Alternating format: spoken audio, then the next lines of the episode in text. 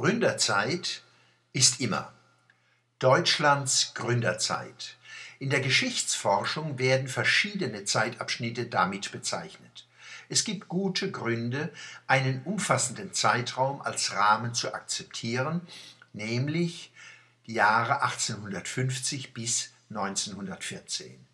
Der Ausdruck Gründerzeit bezieht sich auf politische, zum Beispiel die Reichsgründung 1871, und wirtschaftliche Entwicklungen, die in Deutschland und Europa geprägt sind durch Massen von Erfindungen und Firmengründungen. Wir Kurpfälzer denken dabei gerne an Karl Benz, der 1886 sein Fahrzeug zum Patent anmeldete, und an Karl Dreis, der mit seinem Laufrad der Entwicklung so weit vorauseilte, dass wir in diesem Jahr das 200-jährige Jubiläum der vielleicht schönsten Radidee feiern dürfen.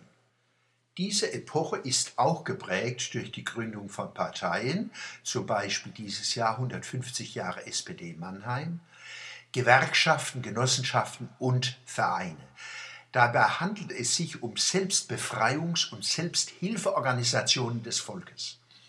Unsere mutigen, fleißigen Ahnen haben diese nicht ins Leben gerufen, weil ihnen langweilig war, sondern weil sie Probleme lösen wollten und mussten, die Staat, Unternehmen und Markt nicht lösen können.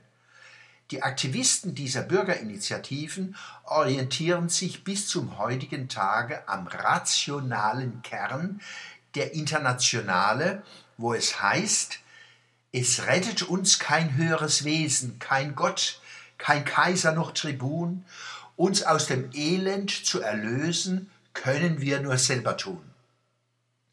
Entwicklungshilfe von außen gab es kaum. Fast möchte man sagen, Gott sei Dank, denn nichts ist kostbarer als das Bemühen der Menschen, ihre Lebenssituation selbst zu verbessern. Gewerkschaften, Genossenschaften, Stiftungen und Vereine sind Ausdruck der Selbstgestaltungskompetenz einer Kultur.